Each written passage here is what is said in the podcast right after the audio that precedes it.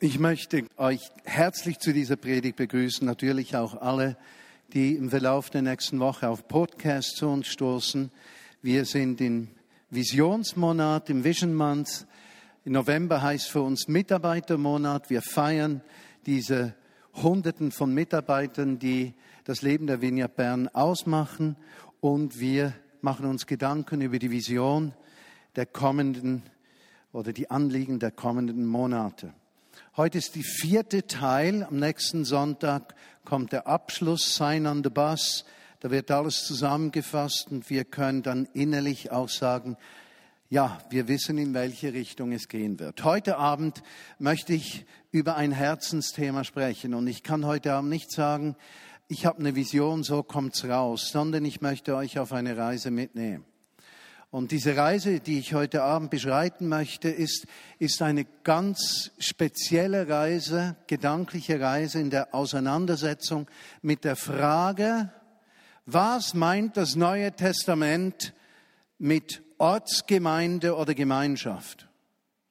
Und was können wir lernen aus den Texten des Neuen Testamentes und aus der Geschichte der Kirche? Und könnte es sein, dass wir bis anhin einige Dinge noch nicht erkannt haben, die Gott uns offenbaren möchte. Und könnte es sein, dass Gott die Vineyard Bern in eine neue Realität des Verständnisses von christlicher Gemeinschaft und Gemeinde führen möchte? Das die ersten Fragen. Als Grundausgangstext möchte ich den Epheserbrief aus dem Epheserbrief Kapitel 1 einige Verse lesen. Ich möchte euch bitten, das aufzuschlagen oder auf dem iPhone anzutippen. Bibel Epheserbrief 1, 15. Epheser 1, 15 folgende als Grundgedankentext. Wir hören zu. Darum lasse auch ich, nachdem ich von eurem Glauben an den Herrn Jesus und von der Liebe zu allen Heiligen gehört habe, nicht davon ab, für euch zu danken und in meinen Gebeten an euch zu gedenken. Dass der Herr, unser Gott, der Herr unseres Herrn Jesus Christus, der Vater der Herrlichkeit, euch den Geist der Weisheit und Offenbarung gebe in der Erkenntnis seiner selbst, erleuchtete Augen des Herzens, damit ihr wisst, welches die Hoffnung seiner Berufung und welches der Reichtum der Herrlichkeit seines Erbes in den Heiligen sei, welches auch die überwältigende Größe seiner Macht sei an uns, die wir glauben, vermöge der Wirksamkeit der Macht seiner Stärke, welche er wirksam gemacht hat in Christus, als er ihn aus den Toten auferweckte und ihn zu seiner Rechten setzte in den himmlischen Regionen hoch über jedes Fürstentum, jede Gewalt, Macht und Herrschaft und jeden Namen, der genannt wird, nicht allein in diesem Zeitalter, sondern auch im zukünftigen. Und wobei er alles unter seine Füße tat und ihm zum Haupt über alles der Gemeinde gab, welches sein Leib ist, die Fülle dessen, der alles in allen erfüllt. Ein Monstersatz. Und ich habe euch bestimmt in der Mitte bereits abgehängt. Aber ich lasse euch wieder einsteigen. Epheserbrief. Epheserbrief, ja, sehr wahrscheinlich nicht von Apostel Paulus geschrieben, sondern ein nachapostolischer Brief von einem Jünger von Paulus. Interessant, dieser Epheserbrief beinhaltet eigentlich das ganze Evangelium. Das heißt, wenn du keinen Zugang zum Neuen Testament hättest und nur, ausschließlich nur den Epheserbrief lesen könntest, würdest du sehr wahrscheinlich zu den gleichen Schlüssen kommen, wie wenn du das ganze Neue Testament hast. Spricht von der Einzigartigkeit Gottes, der Versöhnung, wie Gott die Türen zur Gemeinschaft mit seinem Volk geöffnet hat, spricht über die Wichtigkeit der Gemeinde und wie Gott Menschen fördern möchte, hin dann zu praktischen Lebensanweisungen in Familie, Beruf und Alltag. Christsein heißt Leben, ganzheitliches Leben in der Gemeinschaft mit Gott. Nun, wenn ihr zugehört habt in diesem Text, der eigentlich sowas wie das Herz des Epheserbriefes ist, weil es in trefflicher Weise die, die Einzigartigkeit Gottes zeigt, ja, mit Superlativen nicht geizt, ganz im Gegenteil, Superlativen verbal schafft und diese in den Zusammenhang mit der christlichen Gemeinde bringt, da sehen wir, da muss ein Geheimnis sein. Was hat er genau gesagt? Also er hat gesagt, dass er für sie bete, dass er dankbar sei, wie sie sich verhalten. Er hat gesagt, er bete für folgende Dinge, dass sie Weisheit hätten, ja, Weisheit nicht aus Menschen, sondern von Gott. Und für mich persönlich, im Zusammenhang mit der Vignette Bern, wo ich davon überzeugt bin, Gott ist dran, etwas aufbrechen zu lassen, ist es für mich gar nicht so abwegig, dass unser Sohn Marius und seine Frau Caro eine Tochter bekommen haben mit dem Namen Sophia. Sophie, Sophie, Weisheit, die von Gott kommt. Und wenn ich mir eines wünsche für ihre Zukunft von Marius und Caro in ihrer Verantwortlichkeit im, im Reich Gottes, ist es göttliche Weisheit. Weisheit ist nicht angeboren. Weisheit wird durch den Geist Gottes geschenkt. Er bittet zweitens um Offenbarung, Revelation, Offenbarung, die von Gott kommt. Ich denke so oft an mein eigenes Leben, wenn ich Dinge erkenne eine Offenbarung habe von Gott über eine Verhaltensweise meines Lebens, dann braucht es ganz wenig Energie für die Veränderung. Wenn ich etwas nicht einsehe oder wenn ich denke, Menschen versuchen mich zu verändern, dann braucht es wahnsinnig viel Energie, mich zu verändern. Aber im Moment, wo Offenbarung von Gott kommt, und Offenbarung ist immer begleitet mit einem Übermaß an Liebe, wird Veränderung erst möglich. Offenbarung. Dann drittens sagte Erkenntnis seiner selbst. Erkenntnis ist nicht Frage des Wissens, unser Fehler, sondern Erkenntnis ist ein verkörpertes, inkarniertes, umarmtes Anteilnehmen an einer Wahrheit. Eine Erkenntnis ist mehr als ein Wissen. Erkenntnis hat die Erfahrung gemacht, dass sein Wissen zu einem Teil des eigenen Seins geworden ist. Das ist Erkenntnis. Und wenn es um die Erkenntnis Jesu Christi geht, dann geht es nicht darum, dass du von ihm weißt, sondern dass die Realität seines Todes und seiner Auferstehung Teil deiner selbst geworden ist, dass du weißt, dass du weißt und erkannt hast. Nicht aus menschlichem Denken. Dafür betet er. Er betet für erleuchtete Augen des Herzens. Er betet für die Hoffnung der Berufung, für den Reichtum der Herrlichkeit, die überwältigende Größe seiner Macht. Und jetzt kommt der absolute Hammer. Er betet dafür, dass diese Menschen das erleben. Aus einem Grund. Und da führt dem Text den Gedanken zum Höhepunkt. Dass Christus sichtbar wird. Und wo wird er sichtbar in diesem Text? Als Haupt der Gemeinde in der Gemeinde. Das heißt, die christliche Gemeinschaft ist mehr als das, was wir denken, was sie sei. Da muss ein Geheimnis sein in diesem Miteinander. Da muss etwas Spezielles sein, was wir intellektuell nicht verstehen, sonst würde dieser Autor nicht beten für Weisheit, Offenbarung, erleuchtete Augen des Herzens. Er weiß, Menschen können nur aufgrund von Offenbarung wirklich erfassen, was die christliche Gemeinde ist. Und da merke ich in meinem Innern drin, das wird mehr und mehr in mir so. Ich merke, da ist ein Geheimnis. Und dieses Geheimnis kann ich nicht zuerst intellektuell verstehen. Ich kann nur mit meinem Herzen langsam reinwachsen.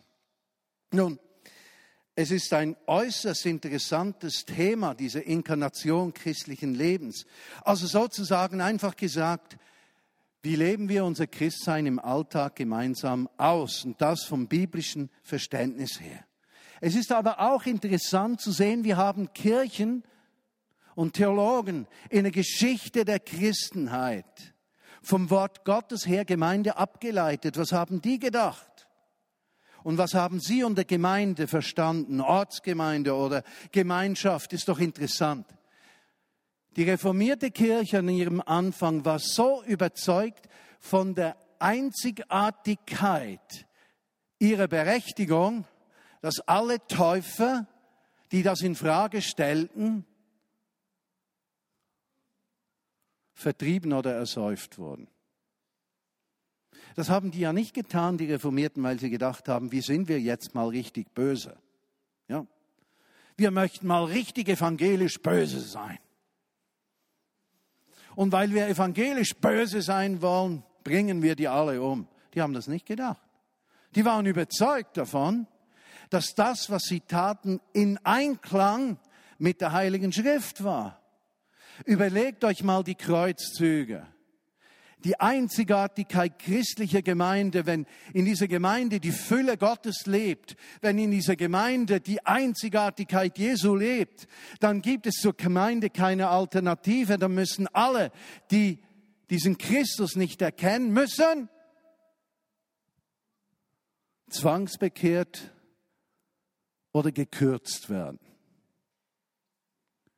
Und so hat das zu diesem abstrusen geschichtlichen Geschehnis geführt, dass Menschen verfolgt, getötet wurden, weil andere dachten, sie würden das Richtige tun. Das muss man einfach auch mal wissen. Denn heute äh, läuft es ja in Freikirchen und in unseren Kreisen ähnlich. Es gibt auch in unseren Kreisen Leute, die sagen, und die Bibel sagt, dass es so ist. Die haben einfach etwas nicht ganz verstanden.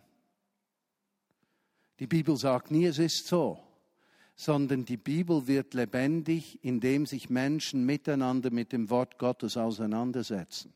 Aber der Mensch möchte gerne klare Rezepte haben. Aber das hat ganz stark mit unserem griechischen Hintergrund zu tun. Wir ergründen Wahrheit, Wissenswahrheit.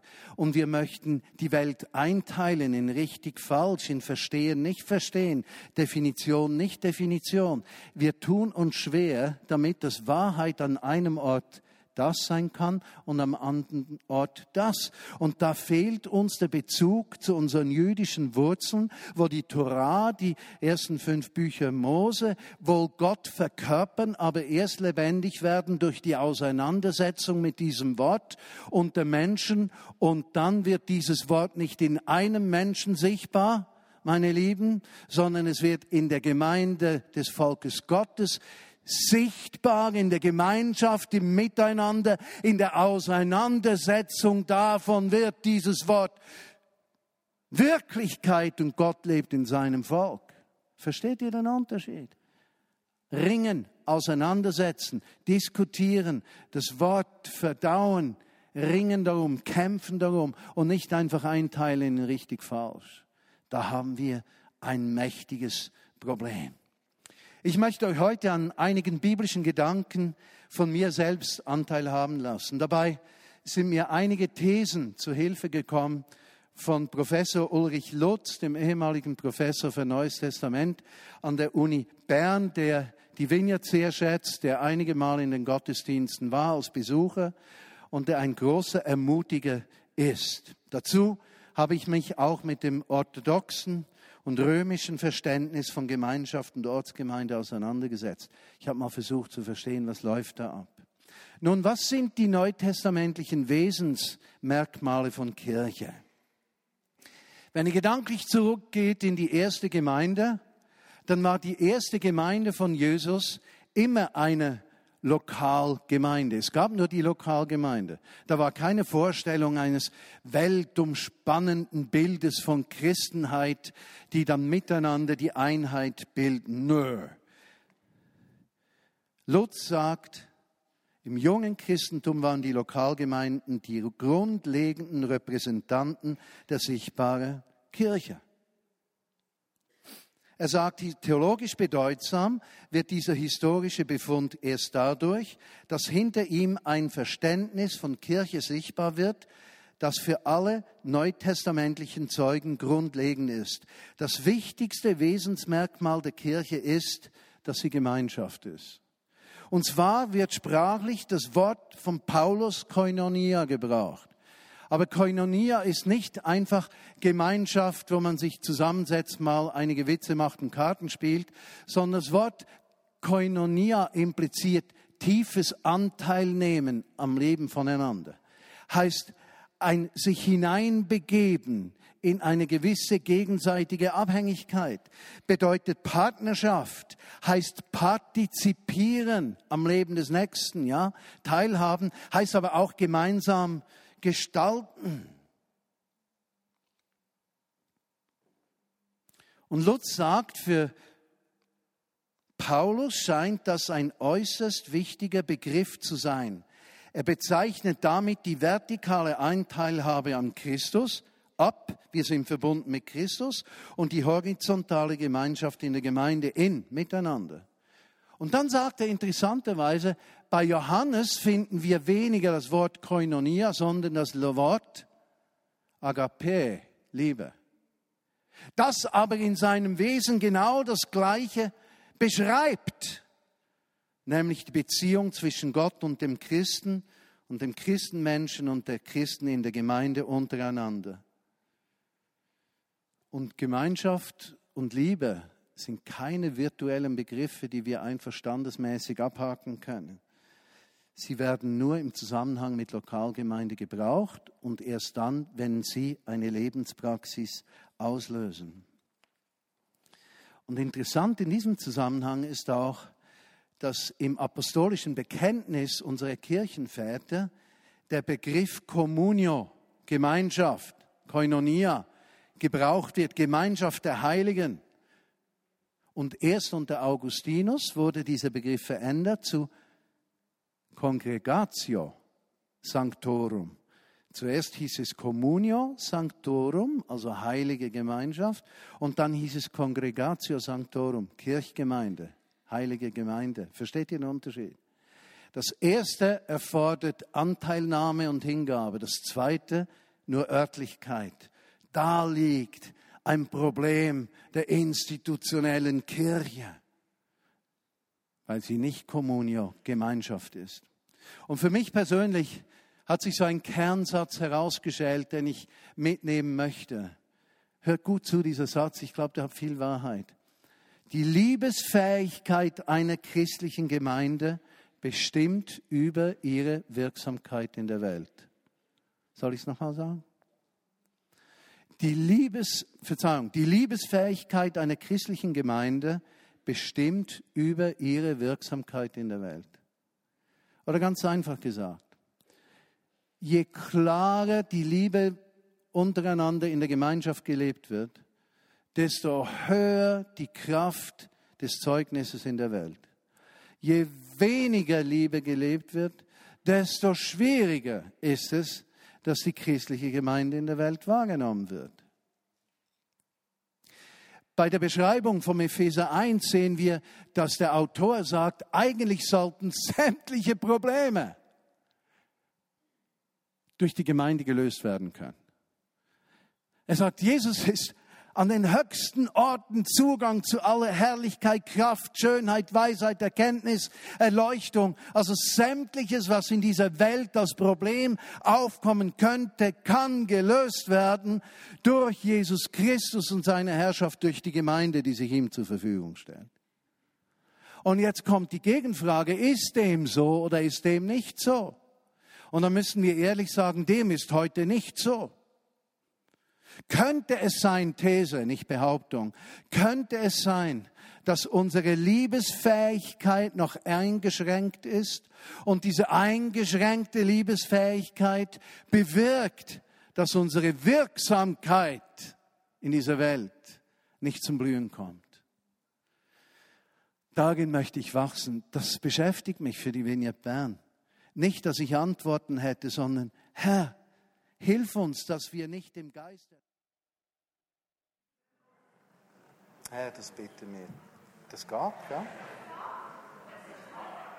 Ist gut. Jesus, bist du?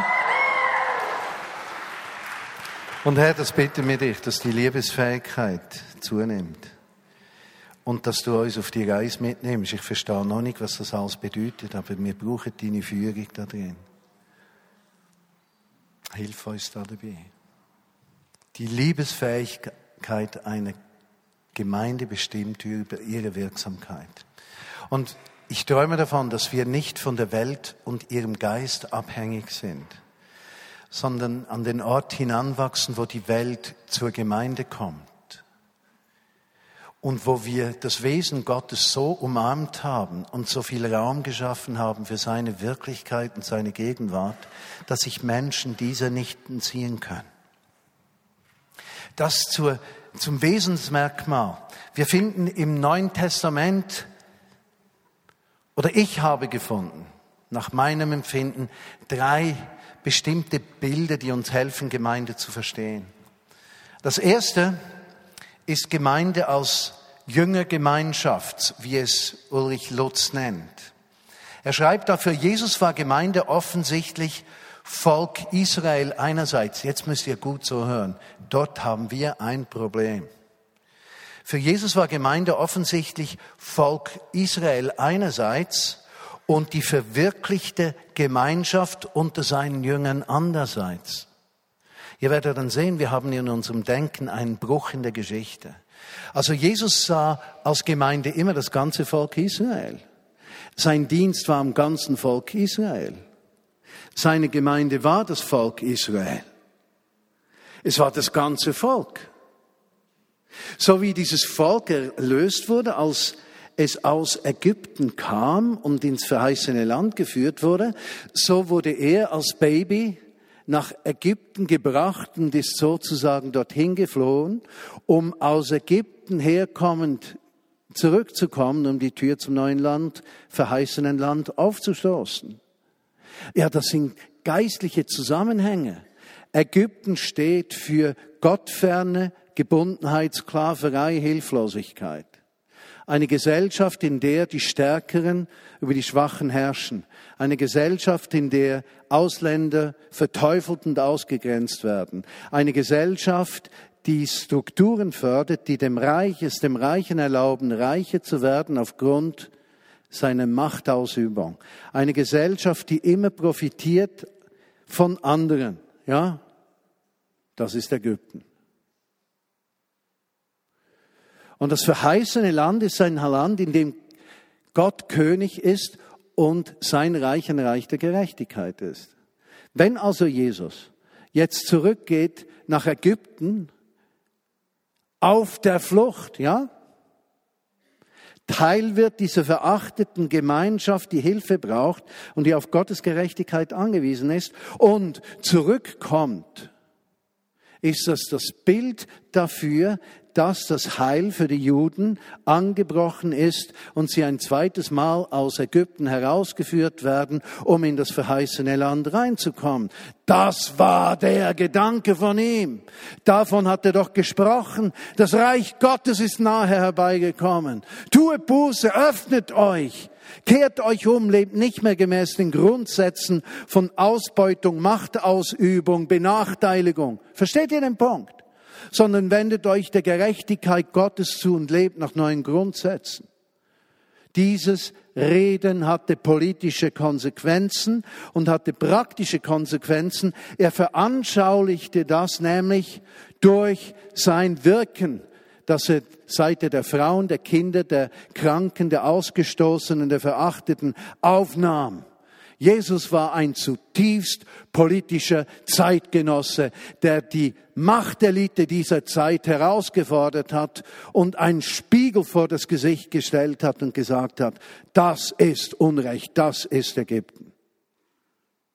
Und genauso sollte die Christenheit, das Volk Gottes heute, die Gemeinde Jesu aufstehen und sich keine Form hingeben von Lebenshaltung und Denken, das dem Evangelium widerspricht, sondern sagen, wir wenden uns von den Kräften dieser Welt und Ägyptens ab und wenden uns der Gerechtigkeit des Reiches Gottes zu. Versteht ihr, was ich meine? Und genau das ist diese Jüngergemeinschaft, die er verwirklicht hat. Das Reich Gottes bricht herein. Es war eine Zweckgemeinschaft, dass Gerechtigkeit kommt. Und diese Gerechtigkeit kam nicht durch Macht, wie bei den Kreuzzügen oder wie in der Reformation, sondern sie kam durch eines, durch Dienen. Deshalb sage ich immer wieder in meinem Vineyard-Umfeld, Leiterinnen und Leiter sind nicht dienende Leiter oder dienende Leiterinnen. Das gibt es in Reich von Gott nicht. Alles, was es gibt, ist leitende Dienerinnen und leitende Diener. Die Identität ist das Dienen. Die Identität ist Sklave zu sein von Jesus Christus. Die Identität ist, dass er unser Herr ist. Die Identität ist, dass er unser Meister ist. Der Leiter der Vineyard Bern ist Jesus Christus. Wenn Georgi und ich aus Bern gehen, wird der Leiter der Vineyard Bern nicht ändern. Nur sein Assistent. Habt ihr das gehört? Das gehört nicht, dass wir das hören, genügt nicht, dass wir das hören. Das ist, muss in Mark und Bein übergehen. Jesus ist der Herr der Gemeinde, Jüngergemeinschaft, Zweckgemeinschaft, dienen in der Offenheit für das Wirken des Heiligen Geistes. Und so sind Wunder und Zeichen nicht Teil einer pfingstlichen, charismatischen Theologie oder Vorstellung, sondern integrierter Teil unseres Verständnisses für das Reich Gottes. Wir wissen, wir stehen hier. Hier soll Jesus sich offenbaren als Herr. Alles, was er tun will, soll er tun dürfen. Und wir öffnen uns seiner Führung und sagen, komme du mit deiner Gegenwart. Deshalb sprechen wir doch von seiner Gegenwart und wir sagen, und alles, was du in der Region Bern, in der Schweiz, in Deutschland, in Europa durch uns wirken möchtest, wir öffnen uns dafür. Komme du, übernehme du, führe du, leite du. Let the kingdom come. Das ist unser Ziel. Wir sind eine Jüngergemeinschaft. Und ich bin davon überzeugt, als Jüngergemeinschaft sind wir ganz gut unterwegs. Wir kümmern uns um die Armen, wir beten für die Kranken. Wunderschönes Bild für mich in Berlin, dass Julius, dieser adoptierte HIV-positive, kranke Junge, geheilt wurde ärztlich bescheinigt, ist er HIV-negativ, der ist geheilt, der ist göttlich geheilt. Und wir haben keine Ahnung, wer gebetet hat, wann gebetet wurde und wie gebetet wurde. Wir wissen nur eines, das Reich von Gott ist gekommen. Und, die Sache ist die, wenn wir wüssten, wer, wann, wie, würden wir jetzt sofort ein Seminarprogramm für Europa aufstellen mit den 57 Schritten, wie man HIV-positiv in HIV-negativ verändert. Und plötzlich hätten wir Strukturen, Programme, aber nicht das Leben. Begreift ihr, wovon ich spreche? Gemeinde als Jüngergemeinschaft. Das zweite von diesen drei Bildern ist Gemeinde als Alternativgesellschaft. Ja, das war es, als Israel aus Ägypten kam der Pharao als Sinnbild und Repräsentant der Macht und Gewalt und Ausbeutung und Fremdenhass, Ausgrenzung. Meine lieben Juden durften nicht bei den Ägyptern leben. Ghettoisierung, Zeichen für jede Form von Antisemitismus und Rassenüberheblichkeit. Als dieses Volk aus Ägypten zog, und dann kommt die Geschichte, wie der Pharao mit seiner Macht vom Wasser, der Zeitung, Gegenwart Gottes zugedeckt wird und ersäuft und bildhaft zeigt, die Kräfte dieser Welt haben keine Kraft gegenüber den Kräften Gottes. Da sehen wir dieses Bild von Gemeinde. Die Gemeinde Israel wurde gerettet und hingeführt in dieses verheißene Land, dass sie so nicht umarmten nur.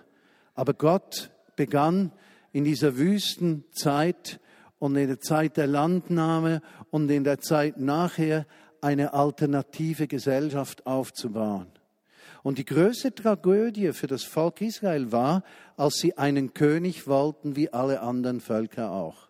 Sie sagten, diese Alternativgesellschaft genügt uns nicht. Wir wollen König wie die Welt. Und wie häufig sagt die Gemeinde Jesu, das, was Gott uns zu bieten hat, genügt uns nicht. Wir wollen das haben, was die Welt hat. Meine Lieben, in der Welt muss man jung, schön, blond, groß, reich, erfolgreich sein. Und wenn du dick, dumm, doof, braunhaarig, klein bist und erfolglos, dann bist du nichts. Stimmt das? Das ist so. Aber im Reich von Gott, in dieser Alternativgesellschaft, ist seine Kraft in den Schwachen mächtig. Was vor der Welt nichts gilt, das hat Wertigkeit im Reich von Gott. Alles umgekehrt. Wow. Wow. Wow. Alternativgesellschaft Apostelgeschichte, Kapitel 2, 42. Sie blieben in der Gemeinschaft, Koinonia, im Brotbrechen, im Gebet. Und sie hatten alles, was sie hatten, gemeinsam. Sie teilten alles miteinander.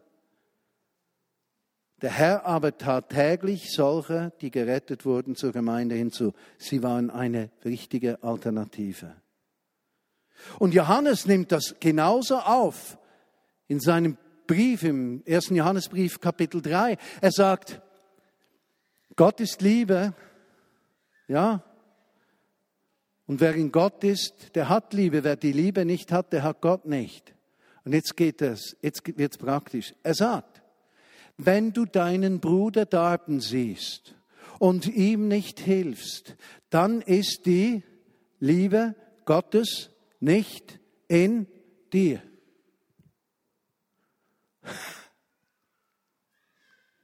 Wie wäre es, wenn wir uns angewöhnen, jeden Sonntag, wenn wir in den Gottesdienst kommen, einen kleinen Umschlag mit 20, 50 Franken zu füllen und zu sagen, Jesus, wen darf ich heute segnen? Wie wäre es, wenn wir uns überlegen würden, jede Woche sagen, Jesus, ich schenke dir 30 Minuten.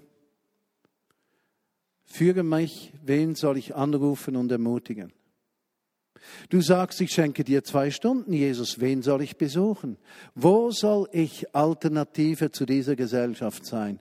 Müssen wir das organisieren? Müssen wir da irgendeine Excel-Planning-Sheet machen, wo man sich eintragen kann, um sicher zu sein, dass einer das kontrolliert? Versteht ihr den Punkt? Entweder leben wir das oder wir leben es nicht. Alternative sind wir oder wir sind es nicht, sie lässt sich nicht organisieren. Lutz sagt, Kirche ist durch die Wirklichkeit der Liebe bestimmt. Nur durch sie, weil sie durch die Wirklichkeit Christi bestimmt ist, nur durch ihn. Wow. Kirche ist durch die Wirklichkeit der Liebe bestimmt. Nur durch sie die Wirklichkeit der Liebe weil sie durch die Wirklichkeit Christi bestimmt ist, nur durch ihn, weil Christus Liebe ist. Er sagt dann in Johannes 17, 26 steht, damit die Liebe, mit der du mich geliebt hast, in ihnen ist und ich in ihnen. Hier ist deutlich, dass es nicht verschiedene Lieben gibt, eine göttliche und eine menschliche, sondern nur eine von Gott ausgehende. Wow. Und jetzt kommt dieser Monstersatz. Wie könnte da die Kirche, die Gemeinde von Jesus etwas anderes sein als der von der Liebe Gottes durchflutete Raum der Liebe? Sensationell. Und der letzte Gedanke, habe ich noch Zeit? Nein, überhaupt nicht. Aber es ist so, in neun Monaten bin ich nicht mehr hier. Das dritte mich beschäftigende ist, dass Gemeinde auch eine mystische Verkörperung der Gegenwart von Jesus hat. Und dieses dritte Bild ist uns fremd. Es wird gepflegt von orthodoxer und römisch-katholischer Tradition, die klare Vorstellungen haben, wie diese mystische Gegenwart zu bewerten ist, wie sie geschieht. Aber die meisten nachreformatorischen Kirchen und Gemeinden, auch die Vineyard, Freikirchen, evangelische Kirche, reformierte Kirche, die sind da etwas vorsichtig, weil sie ihren Glauben verteidigen und immer noch am Ort stehen, wo sie die römische Kirche, die orthodoxe, abgelehnt haben. Nun, die römische Kirche kennt sieben Sakramente. Ja. Die orthodoxe hat diese angeglichen und kennt sieben Mysterien. Und es sind allesamt biblische Dinge wie Taufe. Ein Mysterium ist die Firmung, die Geistestaufe, die Eucharistie, das Erleben der Gegenwart Jesu im Abendmahl, die Beichte, die Ordination, wie wir es heute gemacht haben, die Ehe, die Krankensauber. Aber davon haben wir Abstand genommen als Evangelische und haben eigentlich zwei Sakramente behalten. Welche zwei? Die Taufe und das Abendmahl. Aber das Abendmahl haben wir nicht wirklich behalten. Als Abgrenzung von Rom haben besonders die Reformierten gesagt, da ist nichts von Gegenwart Jesu. Das ist nur ein Sindbild. Für evangelische Kirchen ist die Verkündigung des Wortes Gottes das Wichtigste. Und evangelische Kirchen sagen, Kirche ist dort, wo Menschen sich um die Verkündigung des Wortes Gottes sammeln und die beiden Sakramente, Taufe und Abendmahl gefeiert werden. Das ist der einzige Anspruch. Und jetzt kommen zwei Dinge, die mich beschäftigen und dann landen wir. Ich habe Thesen. Ich selbst wurde reformiert und freikirchlich sozialisiert. Ich habe Schwierigkeiten, diese mystische Gegenwart von Jesus in der Gemeinde zu erkennen. Ich komme mir vor wie ein Blinder. Ich schmecke, da ist etwas. Ich sehe entfernt, da ist etwas, aber ich kann es nicht fassen. Es will mir entgleiten. Ich ringe darum. Wie können wir dahin kommen? Und ich habe Folgendes gemerkt. Die Orthodoxie sagt, Jesus ist der Gründer der Kirche. Römisch-katholische Theologie sagt, Jesus ist der Grund der Kirche. Nun, wenn ich nur diese zwei Sätze nehme, dann will ich orthodox sein. Weil der Gründer der Kirche bringt mich einen aktiven Weg. Wenn er der Grund der Kirche ist, bin ich passiv. Aber das ist nicht mein Hauptpunkt. Der Hauptpunkt ist, Orthodoxie geht auf das Denken Platons zurück. Und römisch-katholisches Denken in seiner Theologie geht auf Aristoteles zurück, auf griechisches Denken. Und wisst ihr, was fehlt? Unsere jüdischen Wurzeln. Und es ist kein Wunder, ist das geschehen in der Geschichte, denn die Kirche hat alles versucht, sich von ihren jüdischen Wurzeln zu trennen, diese zu verleugnen, abzuschneiden, unsichtbar zu machen. Und sie hat sich so entwickelt, dass das jüdische Element nicht da sein darf. Es wurde bekämpft bis zu diesem Irrsinn der Shoah des Holocaust, der seine Wurzel in der Theologie hat. Und darum finde ich plötzlich, könnte es sein, dass diese mystische, verheißene Gegenwart Gottes unter Umständen für uns nicht primär in Sakramenten zu finden ist, obwohl ich mich bekenne zu diesen Sakramenten, besonders Taufe und Abendmahl, könnte es sein, dass Gott uns tiefer führen möchte zu unseren Wurzeln. Und könnte es sein, dass die Feste, die Jesus gefeiert hat, die Sabbatfeiern, die Jesus gefeiert hat, für uns viel größeren Zugang zu einer mystischen Gegenwart Jesu schenken, als wir denken. Und wenn ich das sage, meine ich nicht, dass wir den Sabbat jetzt einführen, sondern ich meine unsere Wochenschlussfeier. Könnte es sein, dass da viel mehr Gegenwart Jesus drin ist, als wir denken? Könnte es sein, dass die drei Jahresfeste, Ostern, Pfingsten, Erntedankfest, viel bedeutsamer werden könnten? Könnte es sein, dass Gott eine Türe aufschließt? Und wenn es so ist, sind wir offen, uns dorthin führen zu lassen.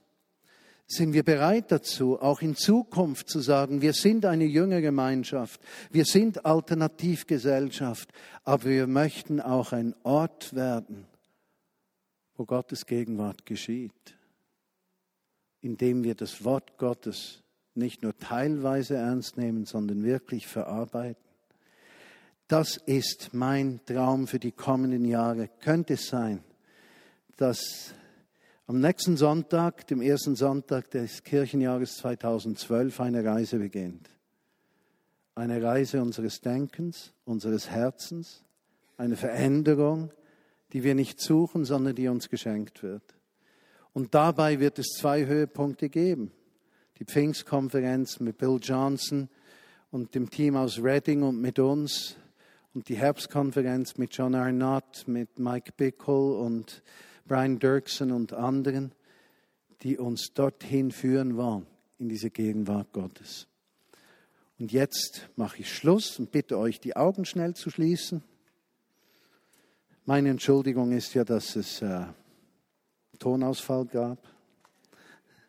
Ich, Jesus, ich bitte dich, dass wir diese Gedanken aufnehmen können, dass wir sie verarbeiten, dass sie prägend werden. Und ich sage dir, nimm uns mit auf diese Reise. Wir sind bereit. Führe uns an deiner Hand. Und ich bitte dich, dass die Gedanken, die ich geteilt habe heute, die so dicht waren, so viel, dass du diese Schritt für Schritt auflöst in eine Gemeindelebenspraxis, die diese Überzeugungen spiegelt. Amen.